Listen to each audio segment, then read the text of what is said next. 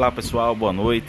Aqui quem fala é o vereador Alexandre Paiva e trago assuntos muito importantes para o município de Gross, trago é, informações é, de, de, utilidade pública para o nosso povo. Então, é, daqui a pouquinho é, estarei aqui falando para vocês é, sobre acontecimentos que têm acontecido aqui no nosso município.